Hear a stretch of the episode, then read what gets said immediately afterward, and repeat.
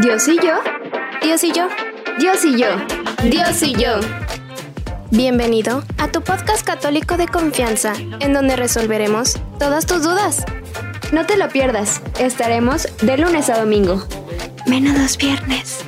Tendremos como invitados sacerdotes, laicos, religiosos y religiosas, y unos cuantos expertos en el tema. Ponte cómodo, prepara tu café y galletas para tu encuentro semanal con Dios y yo. Este martes, con ustedes, Iris y Raquel. Hola, bienvenidos a todos a otro martes. Estamos muy emocionadas de volver a estar con ustedes. ¿Cómo estás Raquel? Muy bien, gracias a Dios, muy bendecida y muy contenta por estar otra semana con ustedes. Y pues, ¿y tú cómo estás, Iris? Yo estoy muy bien, este, pero tenemos una nueva entrevista, la cual nos, eh, nuestra invitada nos estará resolviendo nuestras dudas acerca de un tema que nos parece sumamente importante compartir con ustedes debido a lo que estamos viviendo actualmente. Y aquí está con nosotros nuestra invitada. Les presentamos a Liz Quiñones. Bienvenida, ¿cómo estás? ¿Cómo te sientes de estar aquí como nuestra primera invitada? Hola a todas, hola Iris, hola Raquel. Pues muy feliz de que me hagan haya hecho esta invitación y pues un poquito nerviosa, es mi primera entrevista, pero contenta de estar con ustedes, gracias a Dios y felices Pascuas. Felices, Pascuas. Oye Liz, pues nosotras ya te conocemos desde ya hace tiempo, pero todos los que nos están escuchando se han de estar preguntando que quién eres, en qué servicios apoyas, tus apostolados, así que qué tal si nos platicas un poquito de ti. Bueno, pues como todos ustedes tenemos tengo una historia muy bonita de reencuentro con Cristo. Soy una persona ahorita actualmente que estoy casada, tengo dos hijas. Eh, pues fue un reencuentro de siete, años, siempre he sido católica, vengo de una familia católica, eh, de cuatro hermanas, pero como muchos, la formación no fue siempre muy buena, eh, porque obviamente, pues a nosotros, a todos nos faltó, yo creo que esa, esa cultura de formación que debemos de tener los católicos, de conocer nuestra doctrina. Entonces hace siete años tuve un reencuentro con el Señor, me jaló de las orejas y, es, y desde ese momento estoy aquí sirviendo a la iglesia, eh, pertenezco a la parroquia de la Sagrada Familia. Eh, mi servicio es dar catequesis, tenemos un grupo, mi esposo y yo, de adultos y pues tenemos este también eh, el apostolado de consagración a los Sagrados Corazones de Jesús y María. Tenemos también, bueno, yo, yo lo que hice fue estudiar tres años de Biblia para prepararme aquí en, en lo que viene siendo el Instituto San Jerónimo de Catedral de Santa María de Guadalupe de Gómez Palacio y un semestre de Cristología y me puse a, estudiar porque pues para poder servir al Señor también tenemos que conocer nuestra fe católica. Y pues justo por todo esto que nos has platicado Liz, hemos decidido invitarte porque sabemos que eres una persona formada y pues estás, eh, que sabes mucho de todos estos temas y lo que más me gusta de ti es que eres una persona que no tienes miedo de hablar con la verdad, lo que Cristo nos dice a través de las Sagradas Escrituras. Y pues bueno, el tema que queremos platicar hoy contigo es sobre el futuro de la religión católica. Y nuestra primera pregunta sería, ¿consideras que estamos viviendo una nueva época de la religión católica? Es decir, ¿Qué tanto crees que ha cambiado, por ejemplo, de tu generación a nuestra generación la manera de ver y vivir el, catolicismo? Bueno, eh, es importante recordar que Dios no cambia, ¿eh? O sea, sí estamos viviendo tiempos muy diferentes, son épocas, especialmente la de hoy, yo creo que esta generación, y la estamos compartiendo ustedes también con nosotros, de cambios absolutos. Esto es mundial. Nunca nos había tocado vivir religiosamente sin ningún servicio de liturgia. Eh, Dios no cambia, te decía al inicio de esta pregunta, no cambia, Él siempre va a ser eterno. O sea, es el mismo ayer, hoy y siempre.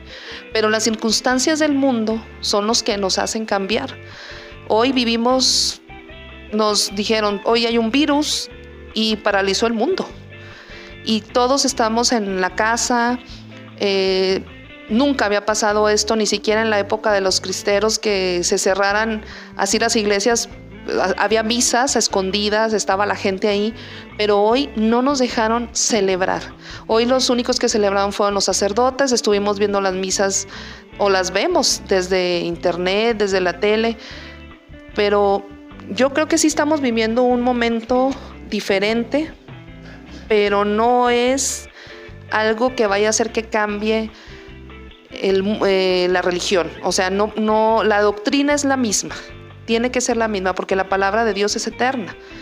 Entonces, tal, tal vez las circunstancias están haciendo que quisiéramos encontrar mejor a Dios de otra manera, pero no que cambie la, la forma de, de ser de la iglesia. Y me gusta mucho una frase que dijiste que decías que la palabra de Dios es eterna y pues sabemos que nuestra fe es atemporal, es decir, que inclusive si pasan más siglos seguirá siendo actual.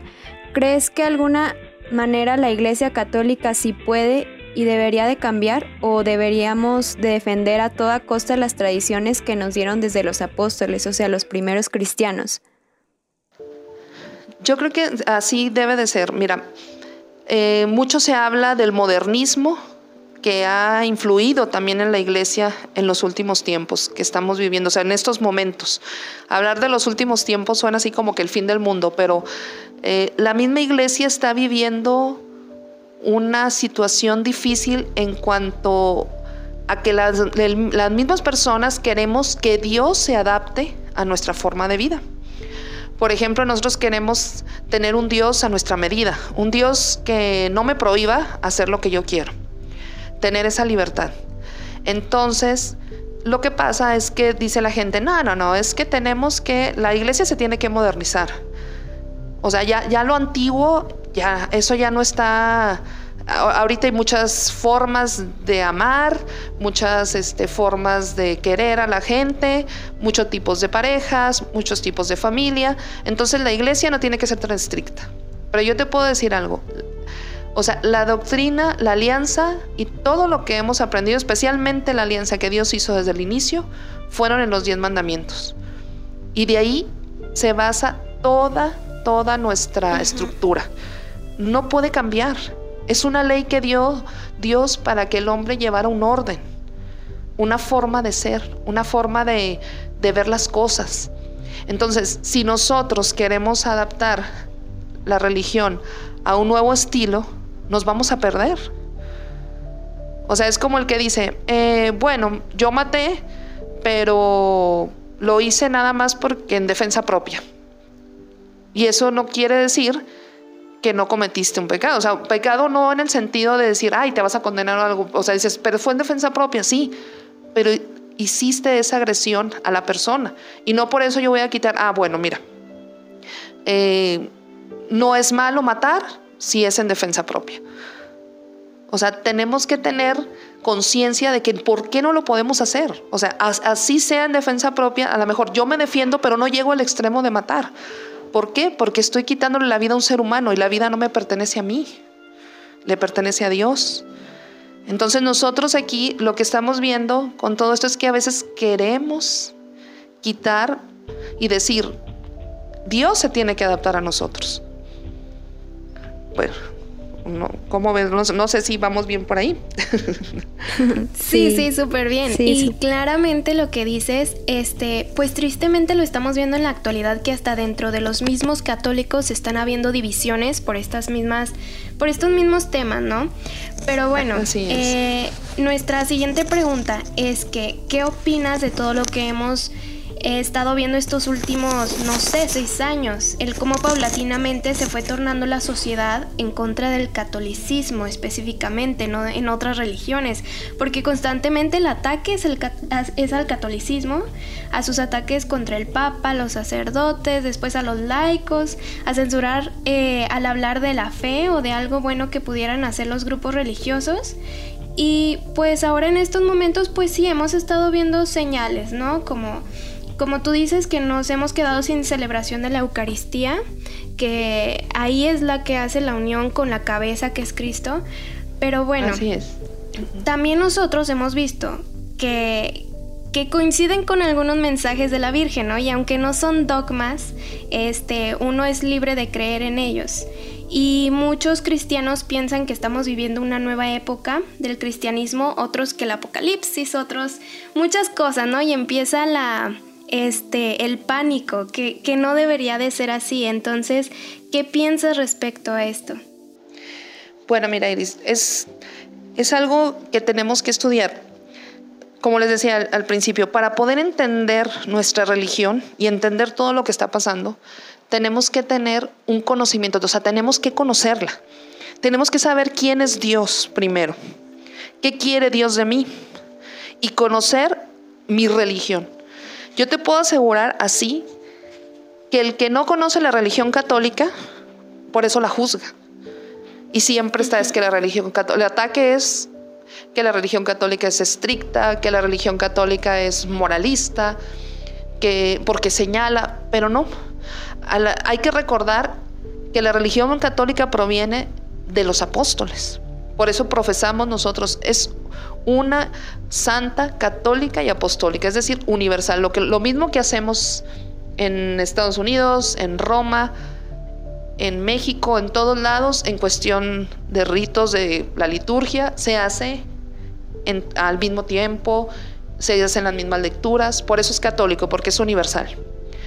Número dos, se le fue depositada, o sea, eh, se, le entregó, más bien así, el depósito de la fe, ¿sí? Salvaguardar la fe, todo el magisterio, la tradición está en la Iglesia Católica.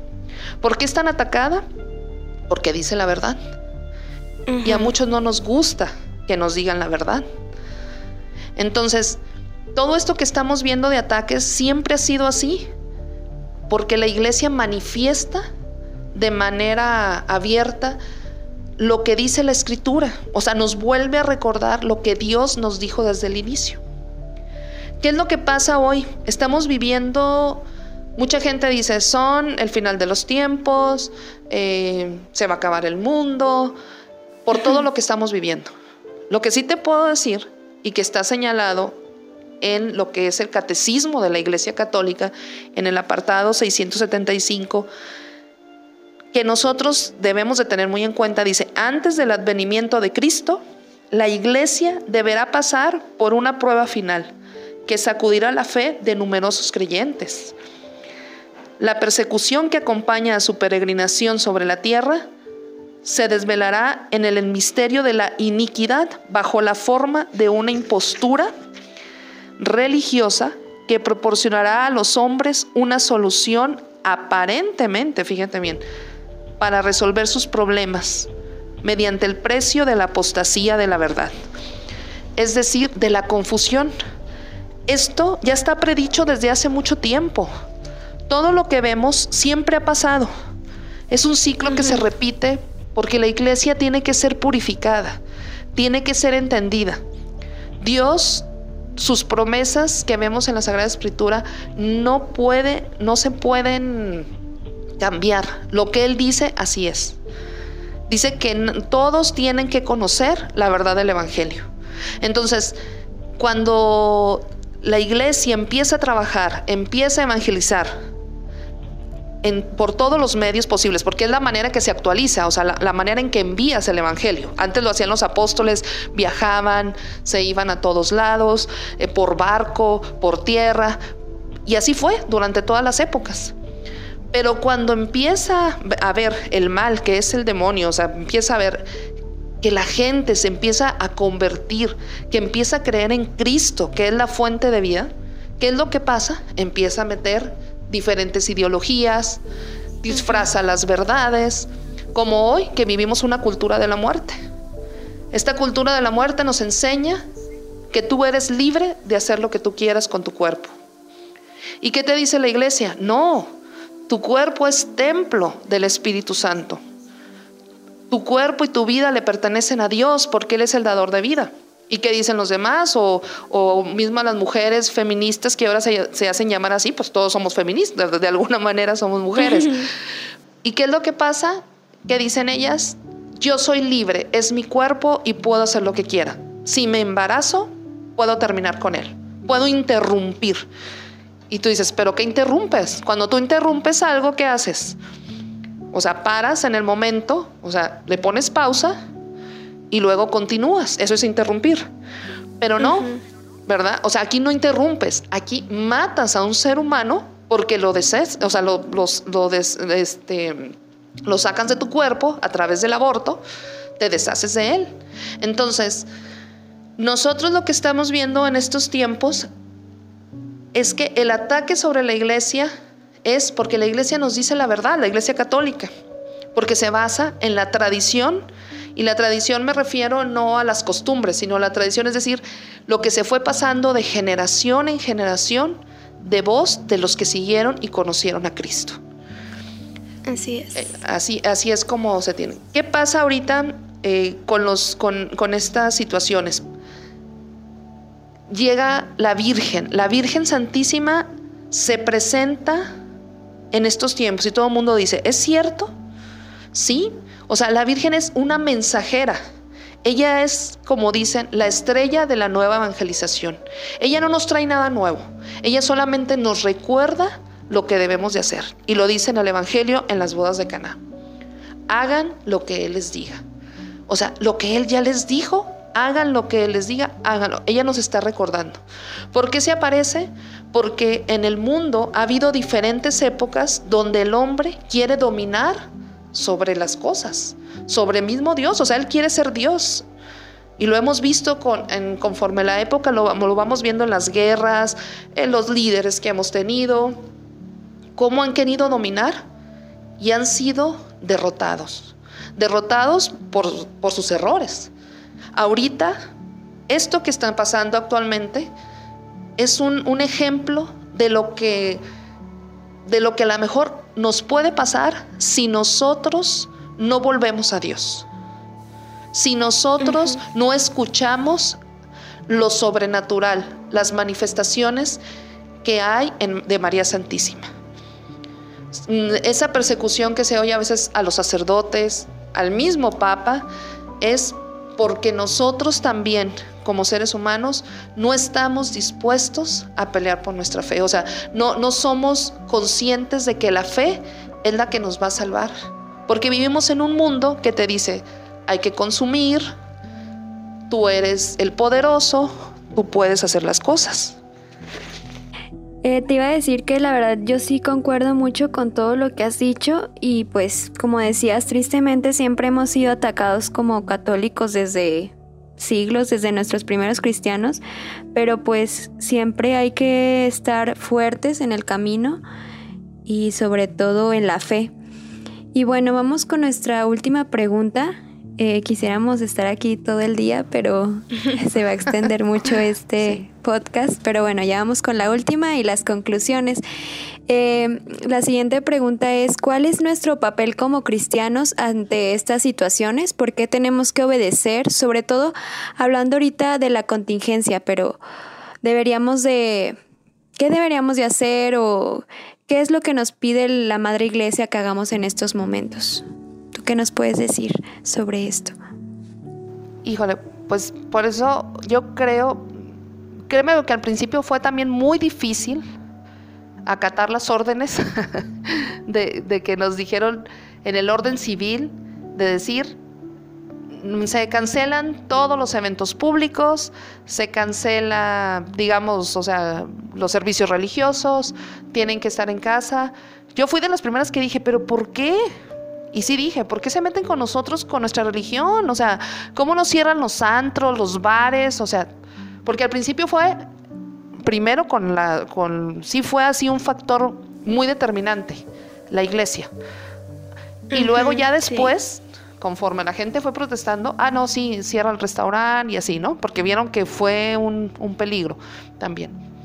Pero yo les puedo asegurar, o sea, la iglesia tomó esta, sí fue difícil, pero nosotros profesamos algo. Y acuérdense que el testimonio que damos como cristianos y o católicos es lo primordial. ¿Qué hizo la iglesia en este momento? Pues tomar la decisión y decir, ok, no quiero que la gente se enferme o que digan que por mi culpa, por hacer eventos religiosos, especialmente que venía la Semana Santa, venga gente y pueda contagiarse. Entonces decidieron unirse a las autoridades civiles, fíjense bien, unirse como una solidaridad hacia el prójimo. Pero civilmente, o sea, los gobiernos no tienen una autoridad sobre la iglesia.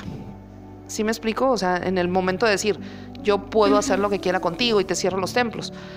Pero fue como un decir, bueno, voy a dar mi testimonio, aunque me duela en este momento, y voy a, cerrar, que no fue algo, como te digo, no es fácil ponernos en las dos caras, o sea, decir, lo hago como solidaridad o tengo el deber cristiano de decir, tengo que hacer misas. En muchos lados no cerraron, hicieron más misas, hicieron horarios, más horarios, para que la gente no se aglomerara. O sea, por ejemplo, vamos a decir, si antes iban 100, ah, pues ahora nada más van a ir 25. Y hicieron cuatro horarios diferentes, ¿verdad? Para que estuvieran todos separados. Pero es la fe. Yo lo que sí veo ahorita, nosotros, así en, en la forma civil, es que la gente está muy a gusto. Es como decir, ah, bueno, estoy en mi casa, ya, de, por sí antes la gente mayor decía, yo veo los domingos en María Visión la misa, ¿verdad? Porque ya no puedo salir, porque estoy enferma o algo. Pero la gente ahora, muchas, muchas personas que me he encontrado así que, oye, ¿cómo estás? ¿Cómo estás viviendo tu cuarentena? ¿Qué dices? Ay, muy a gusto. Yo veo mi tele, pongo, pongo mi sirio y así como que una, o sea, yo, yo no veo ese hambre de decir, oye, no, es que estamos mal, tenemos que volver a los templos. Tendríamos que estar haciendo ayuno y oración para que esta pandemia se vaya. Como que hubo este tiempo. Y si fijan ustedes, eh, no sé cuándo pasa en este programa, pero el domingo 12 de abril, que fuimos a, que lo, que estuvimos ahí todos, vimos que los obispos preocupados tanto los obispos de México como los obispos del CELAM, que es la Conferencia Episcopal de Latinoamericana, se dieron cuenta que nosotros en México tenemos un regalo precioso, que es la Virgen en su advocación de Santa María de Guadalupe. Y que nosotros no nos hemos dado cuenta que ella, que por ella nos hemos salvado desde 1531, ella vino a bendecir este país y quitó todos los sacrificios humanos que se hacían, todas las barbaries que se tenían. ¿Por qué? Porque también los españoles, cuando eh, quisieron catequizar a, nuestros indígenas, o sea, a nuestra gente, ¿qué pasó? Pues como eran muy tercos, hubo muchas guerras, hubo mucho derramamiento de sangre. Entonces, ¿qué es lo que pasó? Pues bueno, que a través de esa aparición de la Virgen Santísima de Guadalupe se convirtieron, o sea, porque creyeron. Que eso es un tema que después, ¿verdad? Digo, o sea, estará, está un poquito largo, pero también es muy interesante. ¿A qué viene todo esto? Les digo, porque nosotros como iglesia vamos a resurgir. Va, al final, la iglesia va a quedar muy pequeñita, muchachas, porque porque ahí se va a ver, somos probados. Dice que, como les leía hace rato del catecismo, la iglesia va a ser probada. Y en esa, en esa prueba va a haber una purificación muy grande. Y va a quedar como un rebaño muy chiquitito, decía este Benedicto XVI. Van a ser muy poquitos. Y esperemos que Dios nos dé, yo le pido, ¿verdad? Principalmente que me dé esa fe para seguir, porque es esto que estamos viviendo no es nada. Entonces, ha sido criticada la iglesia, a muchos no les gustó que se cerraran los templos. Yo les digo, yo fui una que levanté la mano y dije, ay, pero ¿por qué? Si la fe debe de estar ahí, de rodillas, en la, en la liturgia. Pero también me doy cuenta hoy que Dios nos está probando a todos. Vimos como el Papa dio la vez pasada una bendición que en años, así se los digo, nunca había pasado que estuviera solo siempre la plaza de San Pedro estaba llena. Tuve la fortuna de estar ahí hace cinco años y no cabe ni un alfiler. Yo cuando llegué ahí dije yo, ¿qué es esto? Y todos me decían, pues es San Pedro. O sea, yo, de la tele se ve grandísimo, pero cuando estás ahí está chiquito. O sea, se ve, bueno, por, por toda la gente que va. O sea, se ve chico. Sí. Pero nunca había pasado. Hasta vi, me atrevo a decir, que hasta el Papa estaba triste. O sea, porque es, es algo que nunca había pasado, en, en, más en este siglo, ¿verdad? Que estamos viviendo. Entonces, sí la iglesia va a ser probada, pero también va a resurgir esa fe con más fuerza. Sí. Y créanme, Claro. la Virgen nos va a ayudar también a sacar. Ella es la nueva arca de la alianza que nos va a permitir acercarnos a Jesús. Así sea. Así es. Ay, pues muchísimas gracias por todo esto y pues creo que ahora es momento de nuestras conclusiones, nuestras breves conclusiones. Este, entonces, resumiendo todo lo que acabamos de platicar, ¿qué nos podrías o qué mensaje tú crees que, que nos está dejando el Señor al permitirnos sobre todo tocar este tema y compartirlo con todos los que nos están escuchando? Bueno, Iris, pues la conclusión es la fe. Vivimos tiempos difíciles, sí, tiempos porque la misma iglesia tuvo que tomar decisiones sobre todas las, por su forma de, de llegar a los demás. Ha habido cambios, pero no, como te digo, no se cambia la doctrina, simplemente se cambia la forma de evangelizar. Hoy se está haciendo a través de los medios electrónicos, porque no podemos estar juntos. Hoy lo vemos a través de una pantalla, de, computadora, etcétera.